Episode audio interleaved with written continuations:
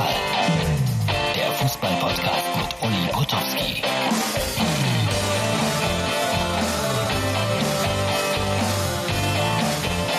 Herz, Seele, Ball. Die Corona-Uhr. Die Ausgabe für Mittwoch. Und Felix Magath knallhart. Und das Leben ist immer halb Schatten, halb Licht. Er hat seinen Trainer rausgeschmissen in Würzburg und das mit sehr tröstenden Worten. Er kann ja weiter als Trainer arbeiten, nur nicht bei uns. Das finde ich mal ist eine gelungene Entlassung und ein echter Trost. Mein Freund Wilhelm aus Bremen hat mir etwas sehr Nettes geschickt. Irgendwo hat er es gesehen am Straßenrand. Ich glaube, es ist ein Postauto. Die sind bekanntermaßen schwarz-gelb. Und der Fahrer dieses Autos ist, wie wir jetzt sehen, bekennender Schalke-Fan. Also das hebt dann das Schwarz-Gelbe ein bisschen auf. Aber sehr kurios, diese farbliche Ergänzung im schwarz-gelben Auto. Nationalmannschaft spielt heute gegen Tschechien. Oliver Bierhoff hat sich wahnsinnig aufgeregt, hat sich in Rage geredet und ich spreche nicht drüber. Die Nationalmannschaft ist leider langweilig. Kann man nicht anders sagen. So, ihr seid es gewohnt, XXL-Ausgabe heute wieder. Dietmar Schott steht im Mittelpunkt. Eine große Reporter-Legende wird den Jüngeren vielleicht nichts sagen. Deswegen äh, werden wir ihn jetzt erstmal hören. Das ist mal wieder eine Archivaufnahme. Ich gebe es gleich zu. Nächste Woche gibt es frisches Material, versprochen. Und die Tochter von Ulrike von der Gröben hat wieder elegant die Fragen gestellt. Wie bist du eigentlich Fußballreporter geworden? Ja, Kindheitstraum ist das richtige Wort, das richtige Stichwort, denn ich habe mir in meiner Jugend, als ich in Hamburg aufgewachsen bin, habe ich mir ein Mikrofon geschnitzt und äh, die Olympischen Spiele 1952 gab es da gerade in Helsinki und habe dann meine Freunde laufen lassen um den Block und habe dieses Rennen dann geschildert. Also es war ein Kindheitstraum und äh, mein Vater war Journalist äh, in Köln, bekannter Wirtschaftsjournalist vor dem Krieg und der hat dann gesagt, du musst also auch, als ich Kameramann beim NDR Fernsehen werden wollte, du musst auch Journalist werden, hat mir eine Volontärstelle besorgt und dann bin ich über die Printmedien dann äh, Radio und später auch zum Fernsehen gekommen und äh, so hat sich das Ganze entwickelt. Sportler war ich immer, großer HSV-Fan, auch noch Mitglied, weil ich da aufgewachsen bin und äh, ja, so kam es dazu. Welches Sportereignis war dann für dich das Wichtigste? Ja, ich habe ja Pferderennen übertragen und Basketballspiele, dann und wann mal ein Fußballspiel oder auch andere Sportarten bei den Olympischen Spielen. 72 in München war ich sogar mal Volleyballreporter und habe jetzt, als die Karriere zu Ende ging, äh, sogar den Wunsch nicht abschlagen können, dass ich bei den Kölner Lichtern äh, ein Ruderrennen, den deutschen, den, den Köln Achter übertragen habe. Aber Basketball war der absolute Höhepunkt. Das war die äh, Europameisterschaft, als Deutschland den Titel gewann. Das war das Finale in München in der Olympiahalle. Deutschland gegen Russland und äh, Chris Welp machte am Schluss stand unentschieden, machte der den entscheidenden Korb. Und ich habe das ganze Spiel im Radio übertragen, live. Und das war für mich der absolute Höhepunkt. Ich kannte alle, die dort unten spielten und äh, Russland war ein sehr, sehr guter Gegner. Aber das war eine Reportage, die hat mich einfach mitgerissen. Wie zum Beispiel auch, das sollte man an dieser Stelle auch noch einmal sagen, äh, der Prix das ist das größte Trabrennen der Welt. Das ist äh, auf dem äh, Naturkurs von äh, Paris-Vincennes. Und dann äh, hat es einige Pferde gegeben, die diesen Prix dreimal gewinnen konnten, aber nie viermal. Und dann gab es dieses wunderbare Pferd, für mich das beste Pferd, was ich je in meiner langen Karriere erlebt habe, den Urasi. Der hatte dreimal den Prix d'Amérique gewonnen und nun sollte das Unmögliche stattfinden, dass er eben das vierte Mal gewann und sein langjähriger Fahrer und Trainer Jean-René Goujon, der hatte einen Schlaganfall bekommen, der konnte nicht mehr fahren. Sein Bruder Mino Goujon übernahm das Steuer. Also was soll ich lange erzählen? Ganz Frankreich war auf den Beinen und hat den vierten Sieg im Prix d'Amérique von Urasi gefeiert und das durfte ich live übertragen und damit habe ich, bin immer noch stolz darauf, in Neuseeland gegen 149 Konkurrenten den Weltpreis gewonnen im Radio. Also das war schon eine Sache. Ich meine einfach, außergewöhnliche Ereignisse erfordern auch eine außergewöhnliche Leistung. Gibt es denn etwas Kurioses, das dir als Sportjournalist schon einmal passiert ist? Ja, ich war einmal auf der, da sind wir wieder beim Pferdesport, bei der Pferdeausstellung Equitana. Und da hatten wir im Regionalprogramm bei uns in WDR 2, hatten wir so ein Schwerpunktthema gemacht. Also ich habe mich äh, unterhalten mit Leuten, wie gefüttert wird, wie man Pferde hält und so weiter und so fort. Und dann habe ich äh, dann gesagt, ähm, in einem Gespräch mit einem wichtigen Mann, ähm, dass Pferde Gesellschaftstiere sind, dass man nie im Leben ein Pferd alleine auf eine Koppel zu stellen hätte sondern die müssen sich so ein bisschen unterhalten. Und dann habe ich tatsächlich gesagt, es soll in Deutschland immer noch Haushaltungen mit nur einem Pferd geben. Und das hat man gar nicht gemerkt, dass man selber so einen Blödsinn erzählt hat. Gibt es Menschen in deinem Beruf, die du schon immer bewundert hast? Ja, die gab es ganz bestimmt. Vor allen Dingen ein Mann war es, der Herbert Zimmermann, der ja auch unsterblich geworden ist durch seine Schilderung des äh, WM-Sieges der deutschen Fußballnationalmannschaft 1954 mit 3 zu 2 gegen Ungarn. Das dritte Tor von Helmut Rahn, das hört man jetzt immer, immer wieder. Und das war ein unheimlich äh, guter Mann sowieso, aber auch ein netter Kerl, der sich Zeit für uns äh, junge Kollegen genommen hat. Wenn ich mit Kurt Brumme dann mal nach Rotterdam zu einem Fußballländerspiel Deutschland gegen Holland Holland fuhr, dann hat er, ich kannte ihn von Hamburg schon, hat er uns beiseite genommen und hat sich 20, 30 Minuten mit uns unterhalten, hat uns Tipps gegeben.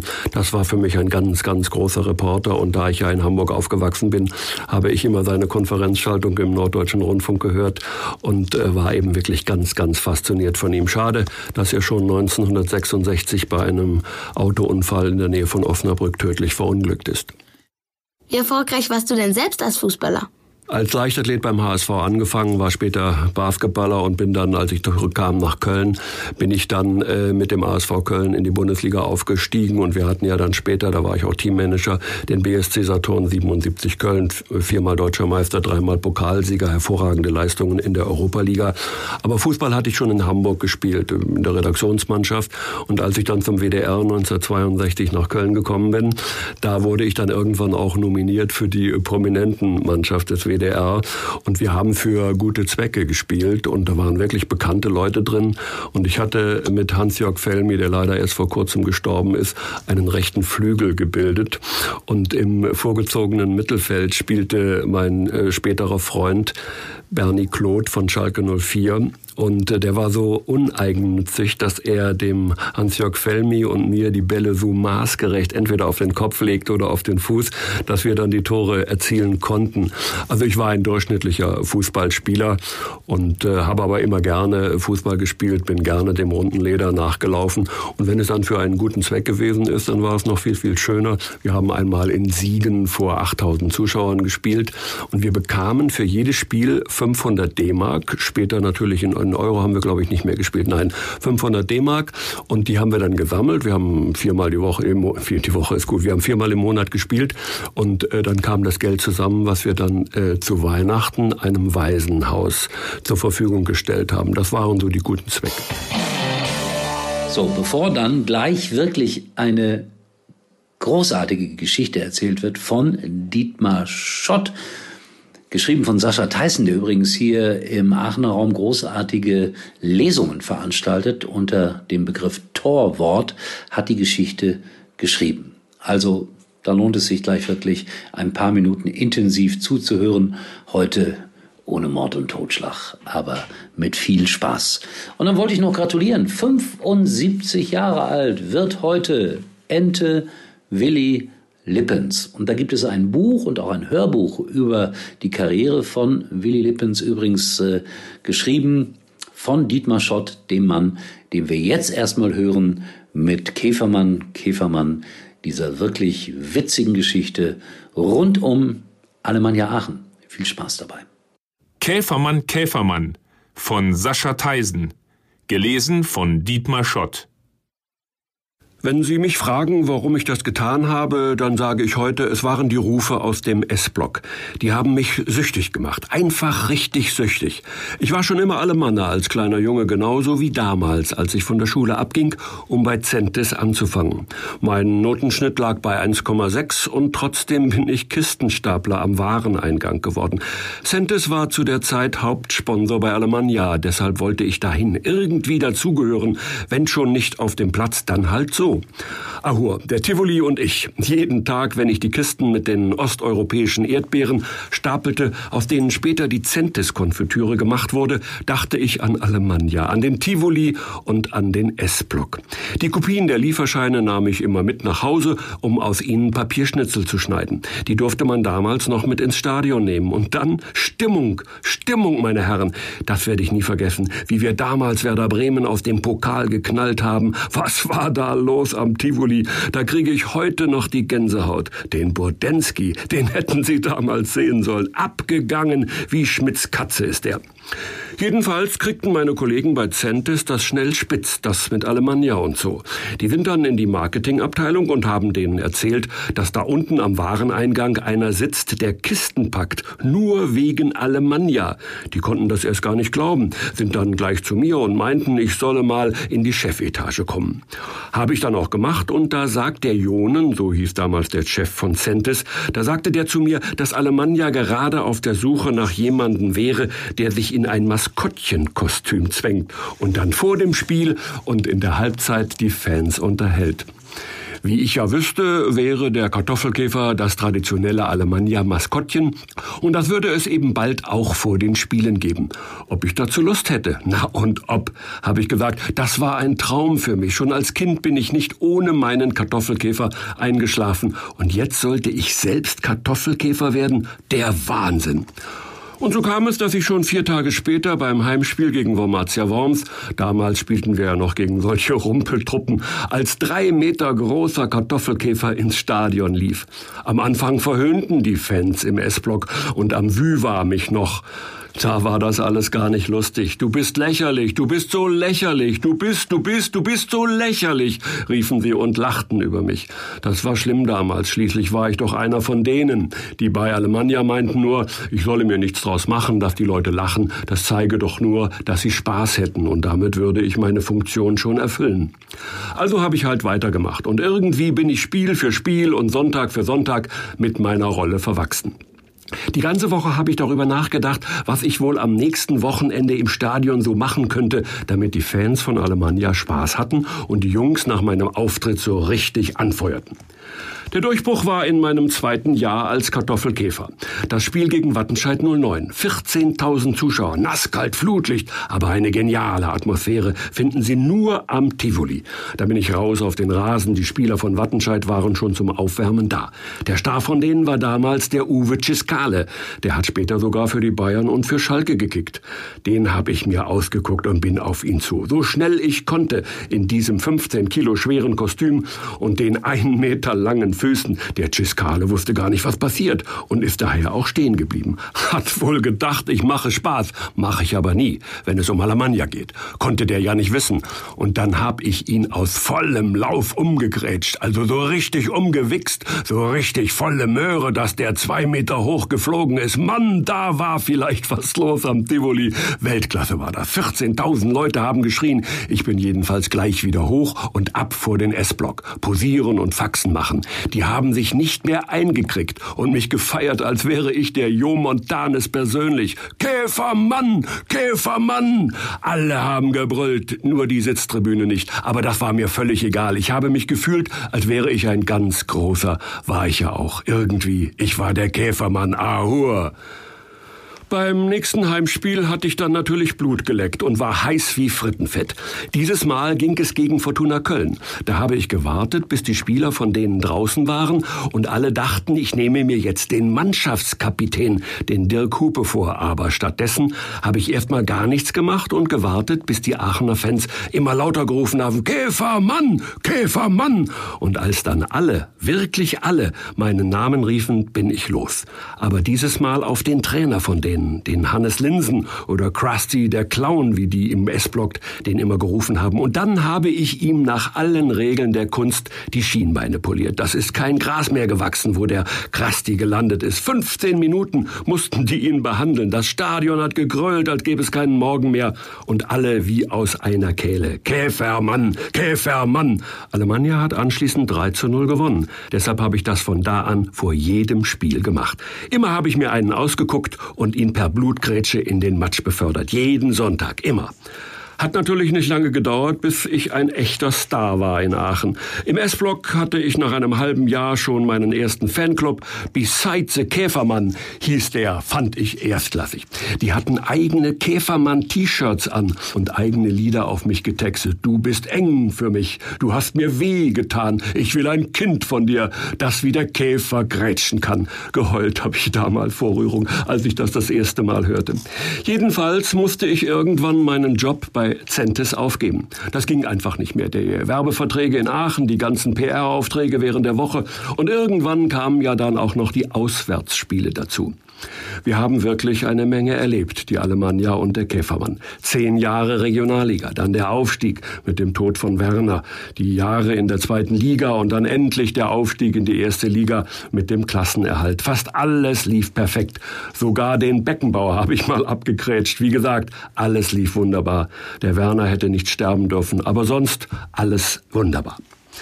Bis ja, bis zu dem Tag, als der Neue aus Brasilien kam. Marinho hieß er. Ein kleiner, eigentlich unscheinbarer Junge aus Sao Paulo, gerade mal 61 Kilo schwer. Aber Fußball spielen konnte der Wahnsinn. Der Jörg Schmatke hatte ihn entdeckt und für 750.000 Euro nach Aachen geholt. Am Anfang habe ich den auch wirklich gemocht. Hey, Käfermann, du gut Gretscher. Und dann hat er immer gerufen, wenn er vom Trainingsplatz kam. Und dann haben die Journalisten Fotos gemacht. Der Star aus Brasilien und der Käfermann. Mann. Aber als er dann anfing, Tore zu schießen, wie am Fließband, da wurde der Rummel um ihn immer größer und größer. Bis dahin war ich immer der beliebteste Alemanne gewesen und nie ein Spieler, nicht mal der Erik Meyer oder der Willi, nur ich, der Käfermann. Und dann kam plötzlich dieser Bengel aus Sao Paulo und lächelt vom Titelblatt des Tivoli-Echo. Klar haben die Leute mich immer noch gefeiert, aber als der sogar gegen die Bayern drei Dinger gemacht hat und Alemannia 3 zu 0 gewonnen hatte, da war ich definitiv nur noch die Nummer zwei in der Gunst der Fans. Marinho hier, Marinho da, sogar die Aachener Nachrichten hatten dem eine ganze Ausgabe gewidmet. Dabei war der doch gar kein Alemannen, nicht wie ich jedenfalls. Nicht mehr lange und niemand hätte mehr von mir gesprochen, das war klar. Also habe ich gewartet, bis die richtige Gelegenheit kam. Das Spiel gegen Wolfsburg war so eine. Marinho hatte mal wieder zwei Tore geschossen, Alemannia 2 zu 0 gewonnen und ich hatte vor dem Spiel den Augenthaler umgesenzt, aber das hatte niemanden mehr interessiert. Saupreis hat der Auge nur gezischt und das, das schon lange nicht mehr lustig wäre. Ziemlich betröppelt bin ich dann wieder in die Kabine. Nur noch eine Handvoll Fans riefen meinen Namen, stattdessen alle Marinho oho, Marinho oho, Das war einfach zu viel viel. Ich bin direkt in die Kabine und habe mich im Klo eingeschlossen. Da wartete ich, bis das Spiel vorbei war. Ich wusste ja, dass der Marinho immer der Letzte war. Der brauchte ja immer eine Stunde, um seine Locken zu frisieren. Der schöne Friseur, der schöne. Erst als er alleine war, bin ich raus und habe ihm die Meinung gesagt. Er solle wieder nach Sao Paulo zurück und dass ich, der TSV, hier regieren würde. Du bist lächerliche Clown. Marinho ist jetzt da hier. Bald ich Schützenkönig und dann gehe Marinho zu Bayern. Dann hat er auch noch den Ruf aus dem S-Block nachgemacht. Käfermann! Käfermann! Immer wieder! Bis ich rot angelaufen bin und Schaum vorm Mund hatte. Da hat er plötzlich aufgehört. Von da an weiß ich nichts mehr. Gar nichts mehr. Nur noch, wie er da gelegen hat mit den kaputten Schienbeinen. Bis dahin hatte ich noch nie einen Tod gekrätscht. Der Pagelsdorf war mal drei Wochen im Krankenhaus wegen mir, aber tot noch nie. Keine Ahnung, wie das passieren konnte. Jedenfalls war der Drops gelutscht. Die Messe gelesen. Da biss die Maus keinen Faden ab, der würde sicher kein Schützenkönig mehr. Und jetzt Jetzt sitze ich hier in der JVA Aachen, Mitteltrakt und kann keine drei Stunden am Stück mehr schlafen. Ständig habe ich diese Albträume. Der Marinho verfolgt mich jede Nacht. Immer wieder singt der Käfermann, Käfermann. Dann werde ich schweißgebadet wach, springe auf und schreie. Der Marinho, der wusste doch gar nichts von mir, vom Käfermann. Der war doch gar nicht dabei damals gegen Worms und später gegen den Ciscale. Jetzt ist er tot, der Marinho, tot gegrätscht vom Käfermann. Und wissen Sie, so schlimm das auch manchmal ist mit den Albträumen, manchmal höre ich noch ganz deutlich das Lied aus dem S-Block. Du bist zu eng für mich, du hast mir wehgetan, ich will ein Kind von dir, das wie der Käfer grätschen kann. Das war super. Und dann denke ich daran zurück, wie der Ciscale geflogen ist und der Krusty.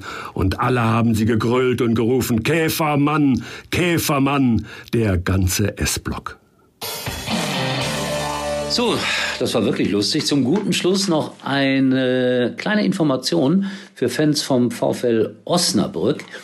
Da gibt es auch einen hübschen Podcast, heißt Brückengeflüster. Und da war Sebastian Kerk zu Gast, der, Dreifach, der dreifache Torschütze gegen Jan Regensburg. Und da hat sich Harald Pistorius von der NOZ gedacht, dann nehmen wir doch einfach den Kommentator dazu, der das Spiel kommentiert hat. Und so ist ein nettes, etwas ungewöhnliches Gespräch entstanden.